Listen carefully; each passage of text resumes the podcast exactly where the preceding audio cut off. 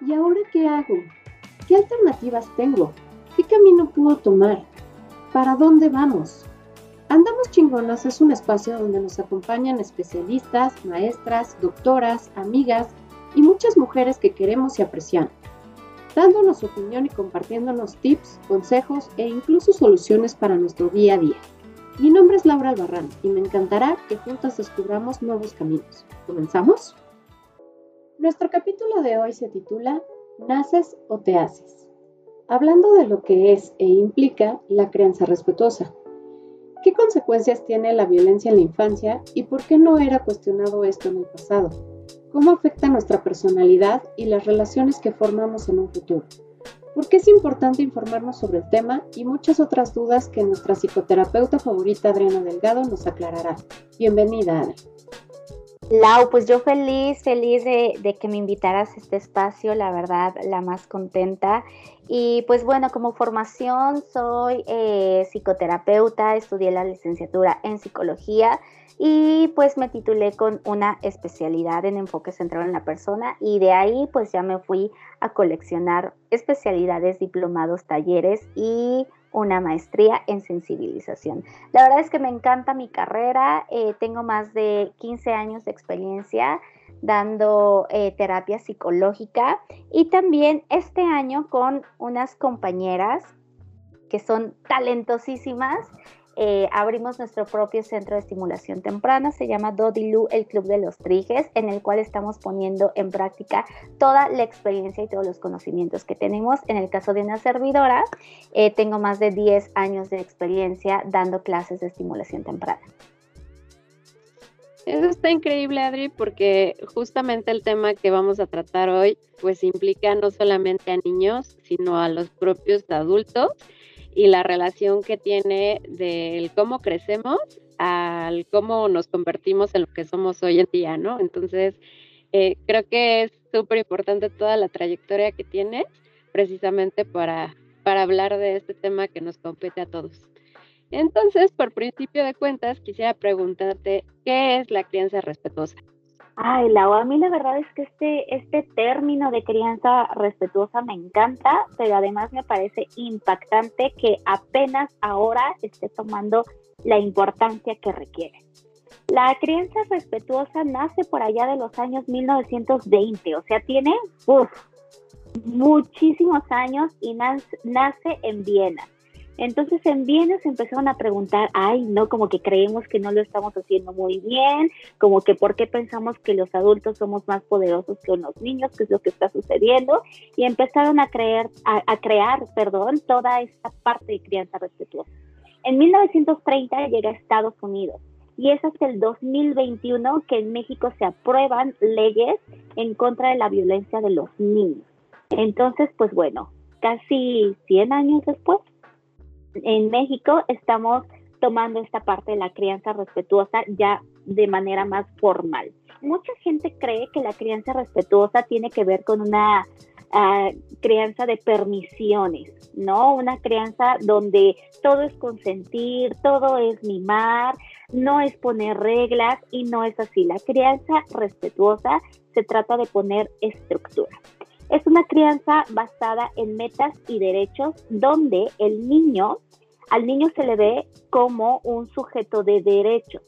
Entonces es una crianza basada en mucha conciencia por parte de los adultos, que es lo más interesante, ¿no? Porque al final de cuentas todo es una cadenita.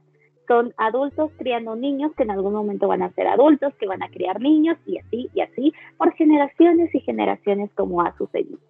Entonces, en este ser consciente de los adultos, se trata de preguntarnos nosotros mismos, quienes estamos a cargo de la formación de un adulto, porque no precisamente tiene que ser tu hijo. Esto va para cualquier persona que esté en contacto con niños, es decir, todos. Policías, maestros, el de la tiendita, el de las quesadillas, el de los helados, todos, todos, todos estamos a cargo de criar a estos niños. Y nosotros como adultos nos tenemos que preguntar, ¿qué es lo que quiero para este niño? ¿Cómo lo voy a lograr?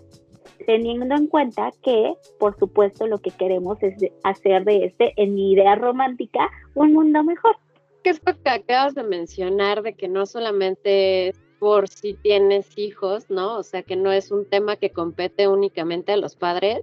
Creo que es súper importante el cómo tratar a los niños sin importar si son de nuestra familia o no, ¿no? Por ejemplo, si eres un maestro, la verdad es que es súper importante y digo a nivel personal, me he dado cuenta de la influencia que puedes llegar a tener en, en tus alumnos. Entonces, sí es este impactante el cómo pues a un niño puedes llegar a ponerle incluso una semillita, una idea y hacer que eso germine, ¿no? Ahora, en el caso, por ejemplo, de las familias que pues por alguna razón los papás no están presentes y que los abuelos son los que los que crían o incluso hasta los tíos, pues es también algo súper importante, ¿no? Porque al final del día, al momento de que tú dices, bueno, yo me voy a hacer cargo de este niño, pues es tu responsabilidad, vas a ser tu, tu responsabilidad el tipo de adulto que va a llegar a ser,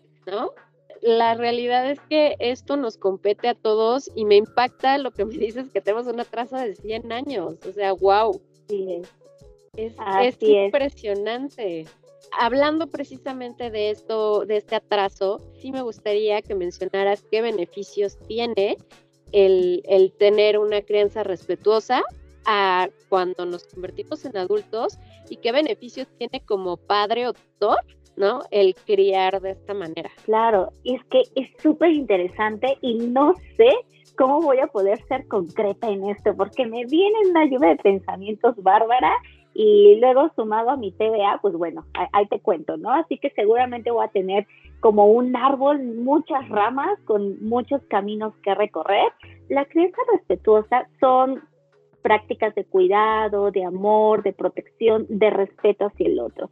Y a mí me gusta pensar que la crianza respetuosa no termina únicamente cuando el niño es niño bebé, primera infancia y demás, hasta que se vuelve un adulto, digamos, dependiendo de, de la que se cumpla la mayoría de edad en el país en el que viva, sino que todos los días nosotros, sí, a lo mejor ya no estamos siendo criados, sin embargo, seguimos creciendo. Entonces, como adultos, y nos damos cuenta que tenemos la oportunidad de tener una influencia positiva en un niño, es nuestra labor y nuestra responsabilidad, nuestra obligación brindar un espacio seguro para poder eh, criar a este niño conforme a lo que él está necesitando. ¿Qué necesito yo como adulto tomar en cuenta para empezar a criar dentro de este modelo de crianza respetuosa? Porque también vienen muchas eh, restricciones, ¿no? Es que yo no fui criado así, mira, a mí no me pasó nada, ¿no? Yo sí era de una nalgada a tiempo, o las bromas en México, ¿no? De la chancla, ¿no? La chancla la mamá, la chancla se le respeta y todo eso. Sin embargo, tomando en cuenta el tema de la, de la crianza respetuosa, es importantísimo tener al menos cuatro puntos fundamentales que el adulto debe de empezar a incluir en su vida cotidiana. Estos cuatro puntos son reconocer la autonomía de tu hijo, dependiendo de qué, del segundo punto, que es su etapa de desarrollo. Es fundamental. Yo no le puedo pedir a un bebé, pásame los calcetines. Pues no sabe ni qué es calcetín y ni siquiera los puede agarrar. ¿No? Entonces, dependiendo de la etapa de desarrollo de ese niño, yo voy a ir confiando en su autonomía. ¿Cuántas veces nos encontramos adultos que no les permiten a sus hijos ponerse los zapatos porque ya van tarde. Y entonces se los ponen ellos. A ver, ya, yo me apuro porque tú eres muy lento, ¿no? Riájatelas. O sea, ahí el niño está introyectando que es lento, ¿no? Que, que, que no es capaz de hacerlo como el papá lo espera. Entonces es importante poder reconocer la autonomía de ese niño. La verdad es que sí es algo muy común en, en, hoy en día con los papás porque llevamos un ritmo de vida tan acelerado que en lugar de detenernos a festejar o a, promover estos pequeños avances, estas pequeñas evoluciones en la vida de nuestro hijo, es como, ya, rápido, muévete, es que ya tengo el tiempo encima y ni siquiera disfrutamos como esas etapas, ¿no? eh, esos pequeños logros, esas pequeñas independencias. Y creo que eso también es, es un tema cultural, ¿no? O sea, el cómo eh, pues el mexicano está acostumbrado a, pues a una especie también de matriarcado en la crianza y, es como lo que mamá dice cuando lo dice y porque lo dice, o sea, ni siquiera es cuestionable, ¿no? y, si en algún momento mamá no tiene la suficiente autoridad, es, ah, tu papá, ¿no? Tal, ¿no? Entonces, el típico de ahorita que llegue tu papá, vas a ver, ¿no? Exacto, la crianza es mucho en México, tenemos este modelo a través del miedo, a través del castigo, ¿no? A través de una imposición de mi autoridad. Es un autoritarismo. El siguiente punto que un poco lo tocaste tú, que es eh, lo que el adulto debe de tener en cuenta cuando está aplicando este modelo de crianza, es manejar un lenguaje positivo. Y aquí, Lau, yo de verdad nada más quiero que hagamos conciencia de cuántas veces le dices que no a un niño. Y yo te aseguro que le dices más no que te quiero o que tú puedes, ¿no? No toques eso, bájate de ahí, no juegues, no comas, no avientes, no grites, no esto, no el otro, no aquello, ¿no? Entonces, este lenguaje nosotros lo adquirimos cuando somos adultos y entonces solo nos hablamos cuando hacemos las cosas mal, cuando se nos cae algo, cuando se nos hace tarde, cuando reprobamos un examen, cuando fallamos en el trabajo con nuestra pareja y demás. Y es en esos momentos cuando adulto seguimos hablándonos de una manera que la introyectamos de chiquitos. No, está cañón está cañón, la verdad está súper, súper fuerte. Y el último punto, y no por eso menos importante, todos son igual de importantes en la crianza respetuosa, es el establecer límites claros y coherentes. ¿A qué me refiero con coherente? Con que yo tengo que ser el ejemplo. Yo no le puedo decir a mi hijo que deje el iPad si me ve que todo el día estoy en el celular. Yo no le puedo decir a mi hijo que ya no coma galletas si vio que yo me estoy empacando una bolsa de papitas. O sea, yo, yo no puedo hacer eso. No le puedo pedir algo que él no tiene una referencia directa de cómo aprender a hacerlo de otra manera. Qué importante es eso, ¿no? El cómo decimos el mensaje. Las cosas que vivimos de niños se reflejan de una manera exorbitante cuando somos adultos. O sea, que realmente sí te afecta el hecho de cómo te educaron de niño, eh, por ejemplo, lo que me estás diciendo, ¿no? O sea, sí, claro, es muy común que cuando tu hijo es chiquito es un, no, no hagas esto, no hagas lo otro, no comas, no, no sé, ¿no? O sea, está lleno de nos. ¿Por qué? Porque lo que intentas, digo, porque no es como que como padre lo hagas en mala onda, sino lo que intentas es proteger a tu hijo. Lo que intentas es que no le pase nada. Pero ese, ese propio lenguaje de no, no, no, hace que en un futuro tú no te sientas capaz de hacer ciertas cosas. Qué importante es desde el día uno de hablarle a nuestros hijos de, de forma positiva. O sea, a lo mejor en lugar de decirle no te subas a la sala, es un ven, vamos a sentarnos en la silla. Así es, la verdad es que sí es impactante. Y no, no con esto quiere decir que esta frase tan popular ahora, ¿no? Que infancia sea destino, que nuestro buen Sigmund Freud eh, la decía tanto, ¿no? Afortunadamente ya descubrimos que hay procesos psicoterapéuticos, ¿no? O hasta yoga o no sé, cualquier otra experiencia que tengas en tu vida que haga que esa infancia que viviste no sea tu destino y que tú tengas el poder de cambiar el destino propio, ¿no? Entonces, eso es muy importante. Sin embargo, eh, la parte donde, donde sí vamos educando desde un lenguaje positivo, a mí me encantó tu ejemplo, ¿no?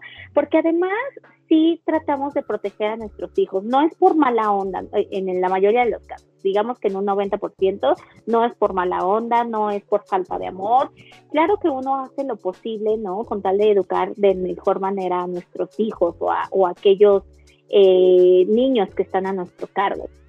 Sin embargo, es importante que nosotros tengamos en cuenta justamente de nueva cuenta la etapa de desarrollo. No, yo no le puedo decir a un niño de tres años que no corra, o se está queriendo comerse el mundo así a bocados gigantes. Eso es lo que quieren, ¿no? Eso es lo que quieren. Entonces, ¿cómo puedo hacerlo? No, uno, darme cuenta de cuáles son sus necesidades propias en esa etapa, pero además sí le puedo referir que yo voy a compartir mi miedo, ¿no? Si yo no quiero que, hago, que haga algo, es porque yo tengo tu amor a que se lastime. Entonces yo le voy a decir, cuando tú te avientas del sillón, a mí me da miedo que tú te lastimes. ¿Qué te parece entonces que pongamos unos cojines y solamente puedes saltar cuando yo estoy aquí contigo? ¿Te parece que lo hacemos juntos? Eso es lenguaje positivo. Eso sí es, ¿no? Donde yo le voy a compartir mi miedo, donde no le voy a decir tú estás mal y tú estás incapacitado a hacer esto, sino tengo, tengo temor a que esta consecuencia suceda. Y si yo le empiezo a hablar desde chiquito de emociones y de sentimientos, ¿qué crees? Él los va a empezar a reconocer, no solo en él, sino en el otro, y eso genera empatía. Y es lo que más necesitamos en este mundo. Y, y de hecho, esto que mencionas es súper importante y, creo que, ah, o sea, funciona perfectamente, al menos a mí me ha funcionado mucho, el hecho de explicarle a nuestros hijos los motivos del por qué hacemos o, dejamos de hacer algo, ¿no? O sea, el, explicar eh, tus acciones muchas veces evita malos entendidos en el, ah, es que mi mamá es mala y no me quiere dejar hacer X cosa. Es que mi mamá no me entiende y entonces pues no, no comprende lo que yo quiero hacer. Es que mi mamá eh, no me deja hacer esto porque pues es mala onda y no, no me deja salir, ¿no? Por ejemplo, ¿no? Pero si tú en un momento dado, ¿no? Pasándome un poquito una etapa un poco más grande, no vamos a suponer un adolescente, pues a lo mejor si yo le digo, no, no vas a una fiesta, no es lo mismo a que yo le diga, ¿qué te parece si vas a la fiesta, llegas a tal hora, X, y si pasa cualquier cosa, me avisas? Está tu celular, avísame por favor para que yo no me quede con el pendiente. Entonces es muy diferente el decirle no, no vas o no haces porque yo lo digo, a explicarle mi miedo es que te pase algo durante la noche en un lugar donde yo estoy para protegerte. Exacto. Es súper interesante eso. Y bueno, hay muchas técnicas dentro de esta parte de poner límites, dentro de, esta parte de una resolución no violenta de conflictos, ¿no? Porque si yo a mi hijo desde pequeño le enseño que él tiene la capacidad para resolver un conflicto tan sencillo como que se le cayó el vaso de leche, ¿no? Y le diga, ¿qué pasó? ¿Qué vamos a hacer? ¿Qué se te ocurre que podamos hacer? ¿No? Y a lo mejor él dice, no sé, no sé, o no sé, a lo mejor me la puedo tomar con la lengua, ¿no? Así como gatito, o, a lo mejor puedo agarrar un trapito y limpiar. En lugar de decir, pero ¿cómo es posible? Siempre es lo mismo, nunca te fijas, qué barbaridad, tan cara que está la leche, que no tienes conciencia de esto, la, la, la, la, la, la, la. ¿Por qué? Ojo, él tiene una consecuencia y a lo mejor esa consecuencia es que, bueno, eso fue un accidente, ¿no? Lo del vaso de leche fue un accidente, pero la consecuencia tal vez va a ser que tendrá que limpiar. No necesité ponerlo contra la pared, ¿no? Órale cinco sentadillas, a tu cuarto sin desayunar. O sea, no necesité eso. La consecuencia fue, ¿qué pasó? Y entonces en ese qué pasó, yo le estoy dando oportunidad al que él analice la situación. Primer beneficio, análisis de la situación. Bueno, el primero es esta parte de la empatía, reconocimiento de las emociones. Segundo beneficio, análisis de la situación. Tercer beneficio, resolución de conflictos. Tengo este, este conflicto. ¿Qué hago? No, no alcanzo el trapo. ¿no? O sea, ah, pues agarro servilletas o con el calcetín, no sé. Los niños la verdad es que se ponen muy creativos, porque para educar también necesitamos creatividad. Esa es la verdad. Los niños aprenden jugando y son muy creativos, son científicos por naturaleza y como adultos podemos permitirnos volver a vivir esta etapa creativa, ¿no? para poder hasta reírnos con ellos, ¿no? Disfrutarlo, o sea, e, el, el, reírse con la espontaneidad de tus hijos o, o, del niño que tengas a cargo, la verdad es que es, es disfrutar, como dices, una etapa. Eh, me, recordaste ahorita un, un meme donde dice, hay una etapa en la vida donde donde esperas a Santa Claus y otra donde tú eres Santa Claus, ¿no? Y es justo eso, o sea, vives esa etapa nuevamente de cuando son chiquitos, pero la disfrutas tanto que, que te recuerda a cuando tú eras niño, ¿no? A cuando tenías edad. Entonces, creo que es muy importante esta parte. Ahora, ligando un poco lo que, lo que el ejemplo que nos acabas de dar de, del vaso de leche, ¿no? De que, pues, pum, se cayó, ya está por accidente, por berrinche, por lo que sea, ¿no? O sea, es independiente la idea. En una etapa anterior de educación aquí en México, la respuesta inmediata hubiera sido, pues, a lo mejor darle un zape al niño, gritarle eh, un manazo, eh, no sé, ¿no? O sea, era como la respuesta inmediata que había en la educación propia de México. Entonces, la pregunta aquí es, ¿por qué antes no se cuestionaba el, aplicar violencia a los niños al momento de la crianza? Pero ya platicaremos de esto en el siguiente bloque. ¿En dónde? Aquí, en Andamos Chingón. ¿En dónde y cuándo escuchas este contenido? Compártenos tu experiencia para que lleguemos a más personas. Síguenos en Instagram donde nos encontrarás como arroba andamos-chingonas.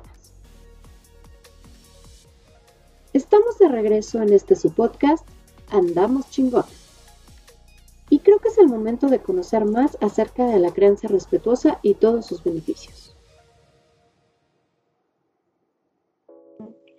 Porque la crianza como modelo, eh,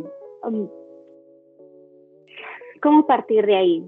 Eh, a final de cuentas, tú creces y te das cuenta de que por algún motivo estás siendo exitoso a tu parecer en tu trabajo, con tu familia, estás cumpliendo con lo esperado, ¿no?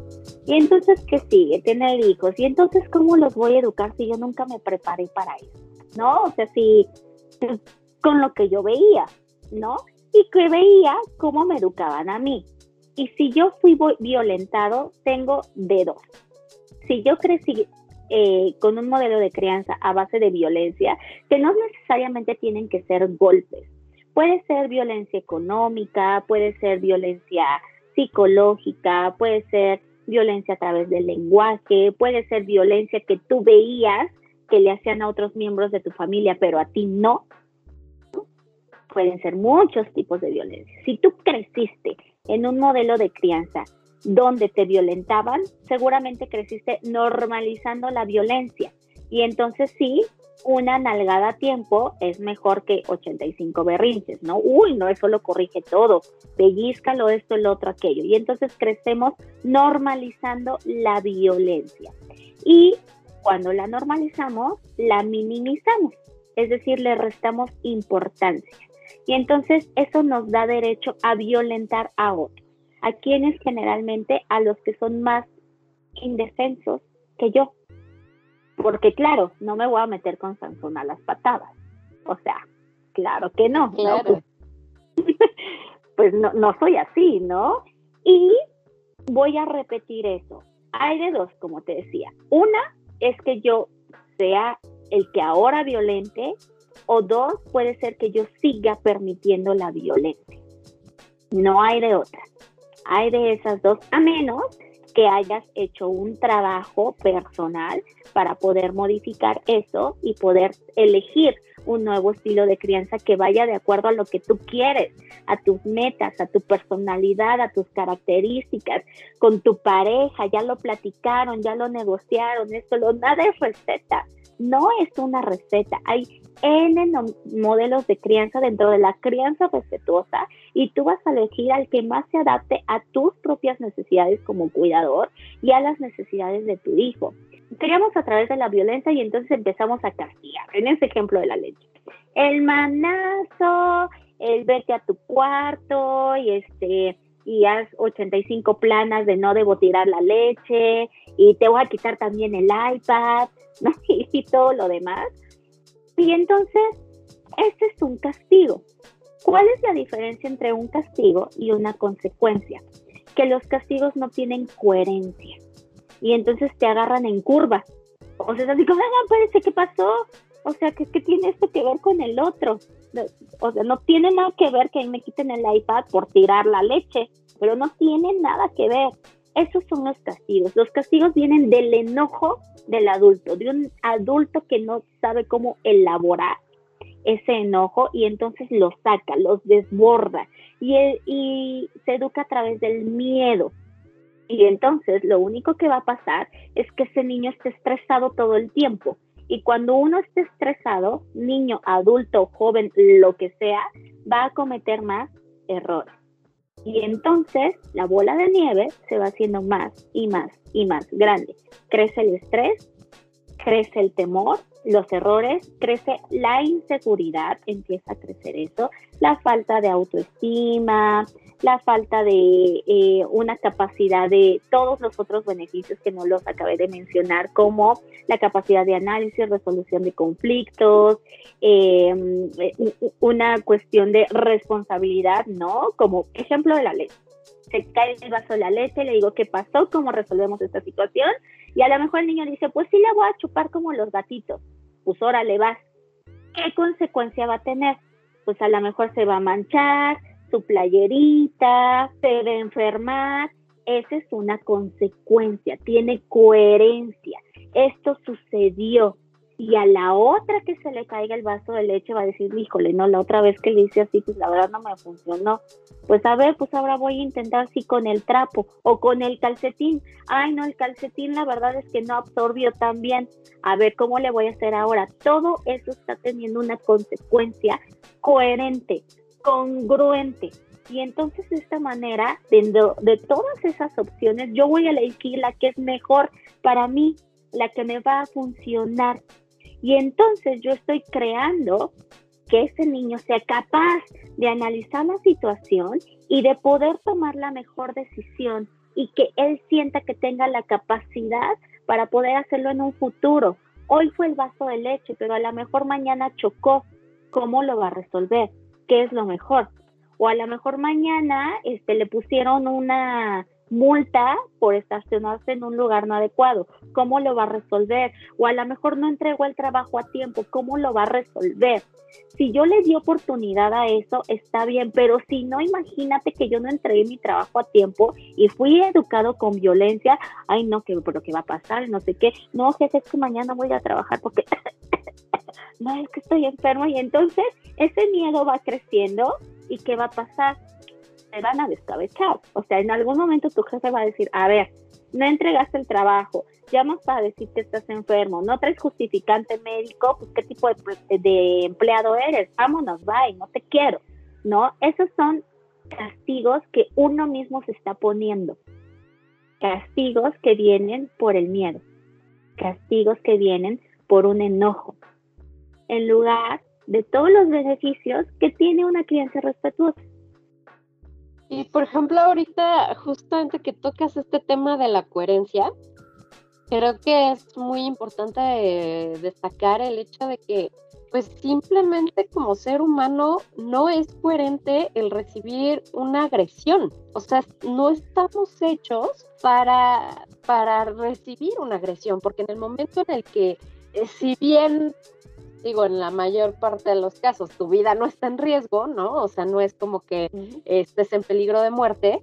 Al recibir una agresión, eh, o sea, tanto psicológicamente como a nivel químico, pues pasan muchísimas cosas, ¿no? O sea, sueltas adrenalina, sueltas eh, todo lo que, lo que genera una situación de riesgo, ¿no? O sea, tu cuerpo te está diciendo, hey, aguas, ¿no? O sea, esto no está bien.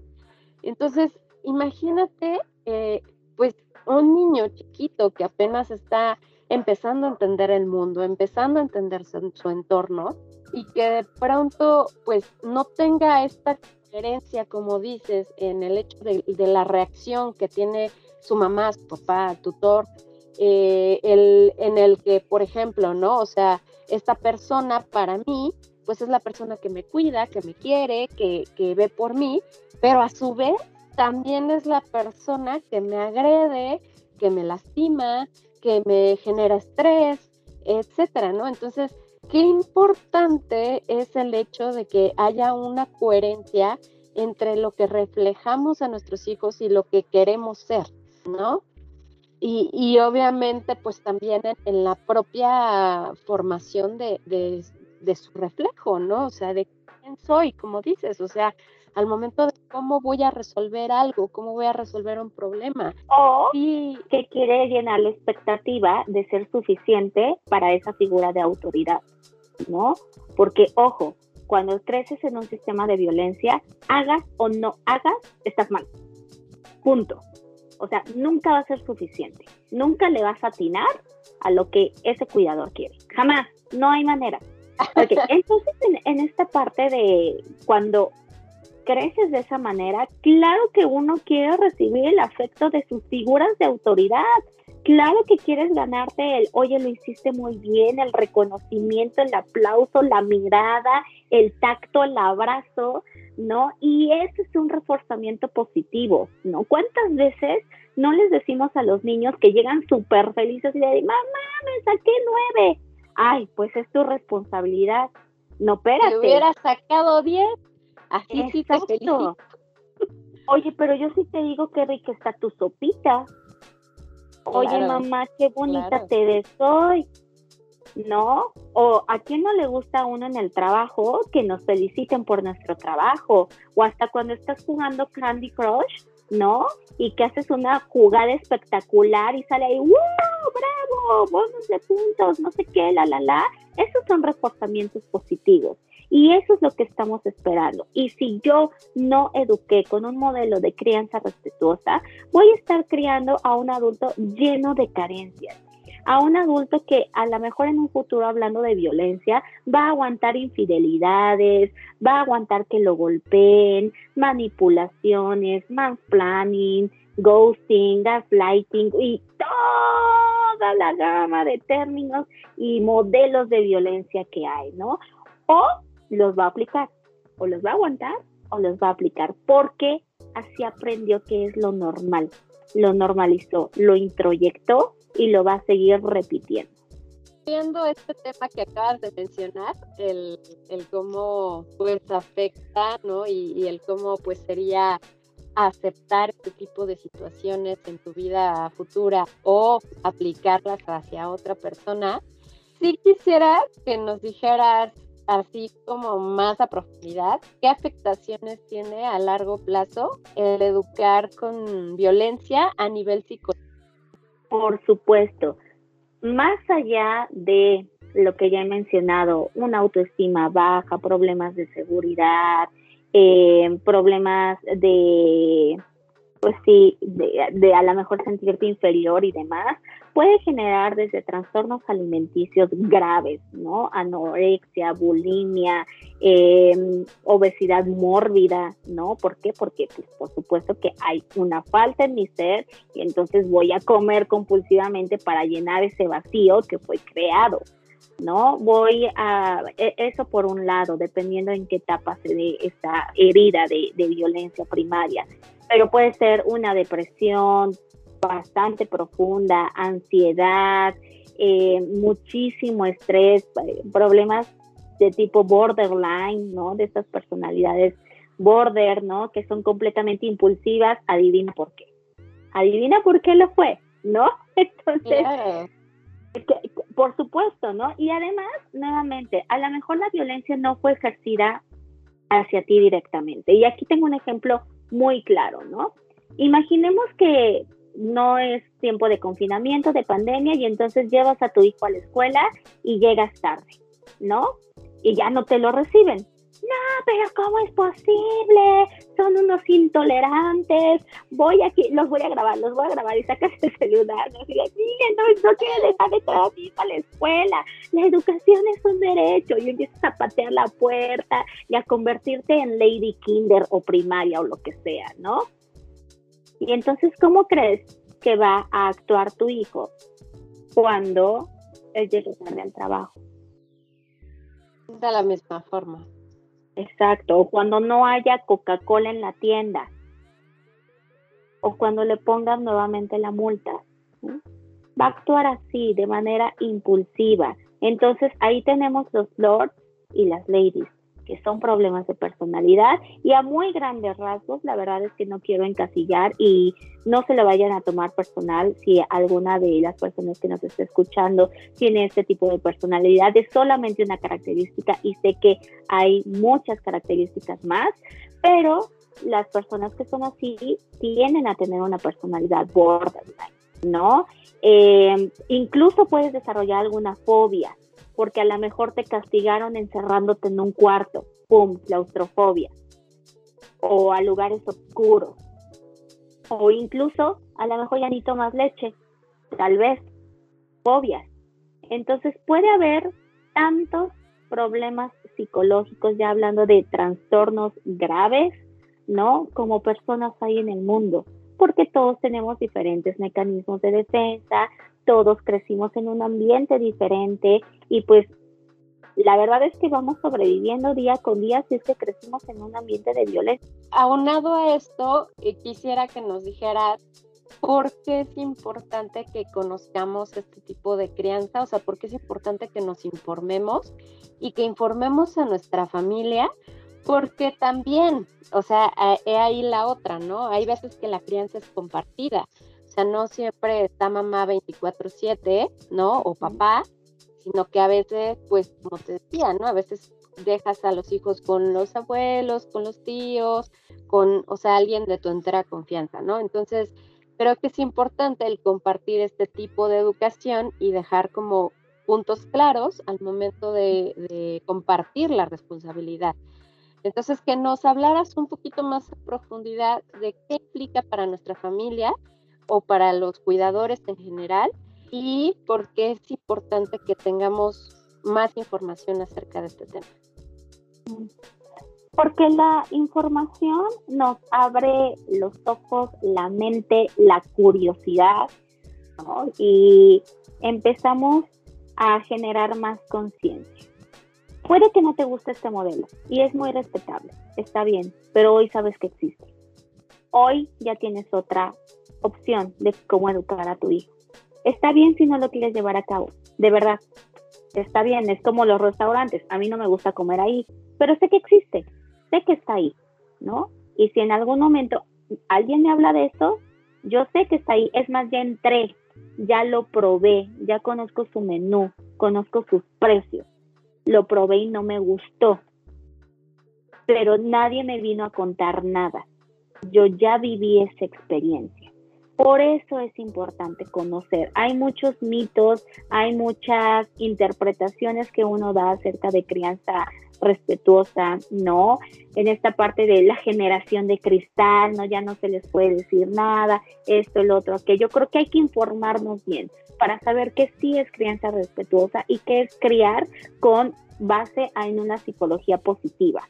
Creo que es importante conocer porque de esta manera nosotros podemos tener mayor capacidad de decidir qué hacer con ese niño que está a mi cargo y que yo soy responsable de criarlo. ¿Para qué? Para que ese niño en un futuro se convierta en un adulto satisfecho, feliz, tranquilo, que tenga la capacidad de hacer su vida de la mejor manera y que sea una buena persona, ¿no? Entonces, por eso es importante. porque es importante que los otros miembros de la familia se involucren?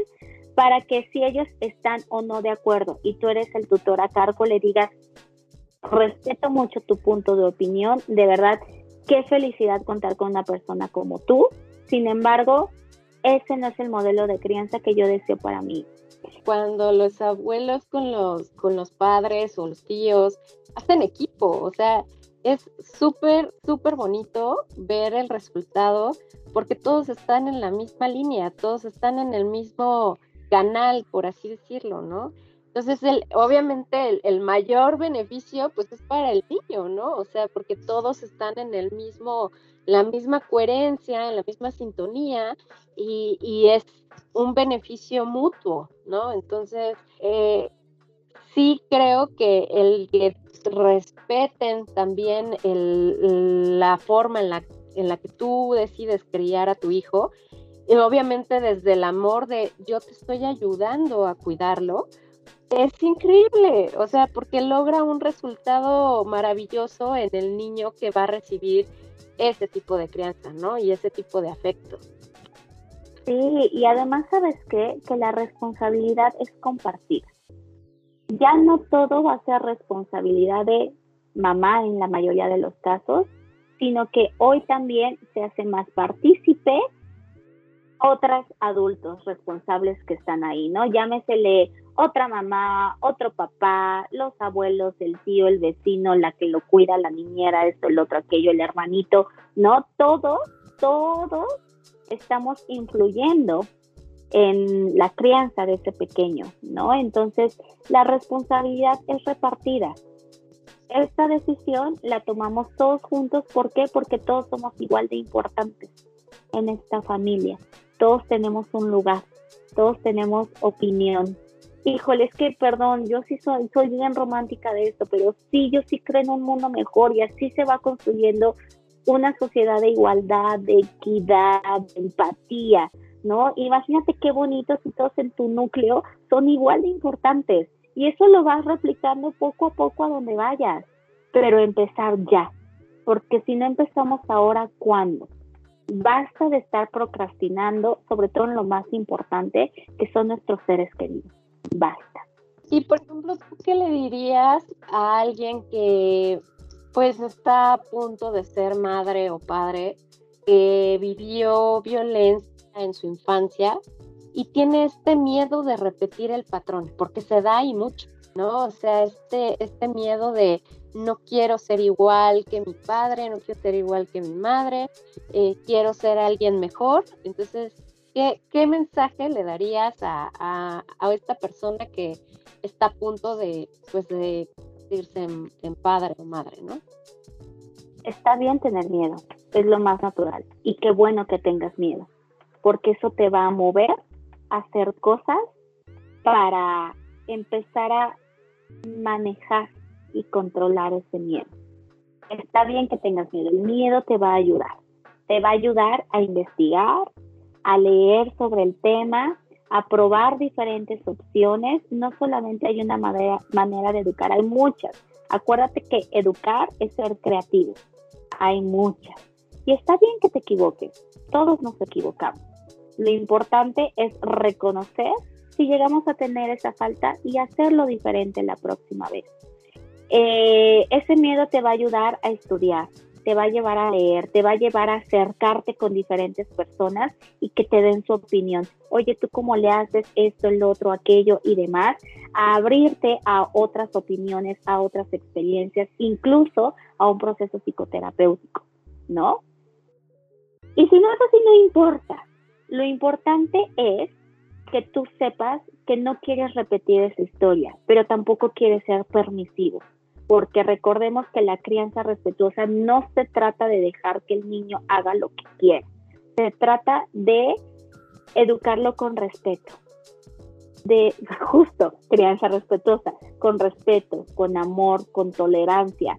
Se trata de, de resguardar a ese niño, de no imponer mi idea, ¿no? Entonces, si yo estoy haciendo eso, si tengo mucho miedo, si yo fui violentado, hoy sé que no quiero.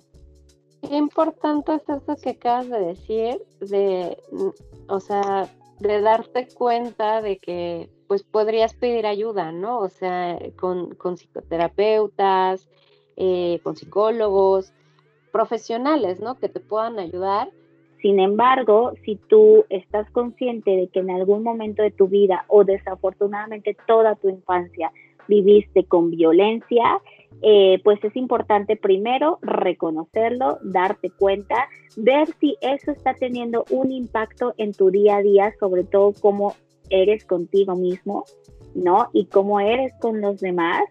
Y de ahí empezar a hacer poco a poco conciencia. No es obligación acudir con especialista, ojalá, pero no es así, no es así. Lo importante aquí, Lau, es darse cuenta. Con el darse cuenta, uno va a decir, ¿y ahora qué hago con esto? Ahí tienes tu vasito de leche otra vez que se te cayó en la mesa. ¿Qué hago con esto? ¿Qué quiero hacer? ¿Cómo voy a resolver esta situación? Ya me di cuenta que sí, ¿no? ¿Y ahora qué hago? ¿Qué, ¿Qué voy a hacer? ¿Cómo lo voy a resolver? ¿Cuál es la mejor solución para mí? Y empezar a probar soluciones hasta que llegues a la que es adecuada para ti. ¿no? Afortunadamente ahora también tenemos un gran apoyo de las redes sociales, ¿no? Yo me he encontrado, eh, eh, eh, estoy en varios grupos en Facebook y me he encontrado mamás o personas que preguntan, oigan, ¿saben qué me pasó esto? Hice bien, hice mal, ¿qué hago? ¿No? Y entonces, en esta parte de leer y encontrar lo que más se amolde a ti, lo que esté bien para ti en ese momento. Y si por alguna razón volvimos a decidir de la manera no adecuada, ya aprendiste. Aprendiste a que esa manera no. Entonces, léete otro de los 800 consejos que te escribieron y dices, ah, a lo mejor ahora es el segundo que más te gustó. Ahora este, El punto es probar, probar, probar, no quedarte solo con el mismo. Es innovarnos a cada momento, a cada instante ir intentando, intentando una y otra y otra y otra manera. De eso se trata, de eso se trata. Y tratar de que pues no se vuelvan a cometer los mismos errores, ¿no? Como lo acabas de, mencionar. Y bueno, como conclusión, eh, creo que es muy importante que tomes conciencia de cuál es tu estilo de crianza, que lo reconozcas y veas si es el mejor realmente para ti, para todos los miembros de tu familia, si estás realmente educando con respeto, con amor y si este modelo de crianza te va a llevar a la meta principal, que es el de formar un adulto que en su vida, eh, cuando ya sea adulto, sea responsable, sea eh, capaz de resolver conflictos, se sienta amado, se sienta seguro. Y bueno, también es importante que si en algún momento de tu vida tienes alguna traba o algo así, que te informes, que te apoyes, busques apoyo. Puede ser a través de un proceso psicoterapéutico o puede ser también solo una asesoría oye, estoy perdido en este momento, ¿qué hago? Puede ser solamente una asesoría, eh, platicar, estoy aquí para ti, no hay ningún problema, tengo agenda abierta, me puedes encontrar en mi Instagram como arroba adri y eh, me puedes también mandar un WhatsApp o una llamadita al 55 37 22 54 97. De igual manera, si tú tienes alguna duda acerca del desarrollo de tu bebé desde oye, la lactación, la dentición, eh, ya hizo un berrinche, a qué edad caminan, gatean y todo lo demás nos puedes contactar en nuestro Facebook de Dodilú, el Club de los Triges. Ahí tenemos clases para chiquitos desde los cero meses hasta los siete años cumplidos, donde vamos a trabajar todas las áreas del desarrollo, pero también tenemos asesorías de desarrollo. No importa si no eres parte del Club de los Triges, ahí te podemos apoyar, mis compañeras y yo con mucho gusto estamos para apoyar a las familias, a los chiquitos, a tener una infancia feliz y que este proceso de crianza sea agradable para todos. Esto ha sido todo por nuestro capítulo de hoy. La realidad es que deseo darle las gracias a Adri. Me pareció increíble toda la información que nos compartió y que nos estuvo proporcionando a lo largo de todo este programa.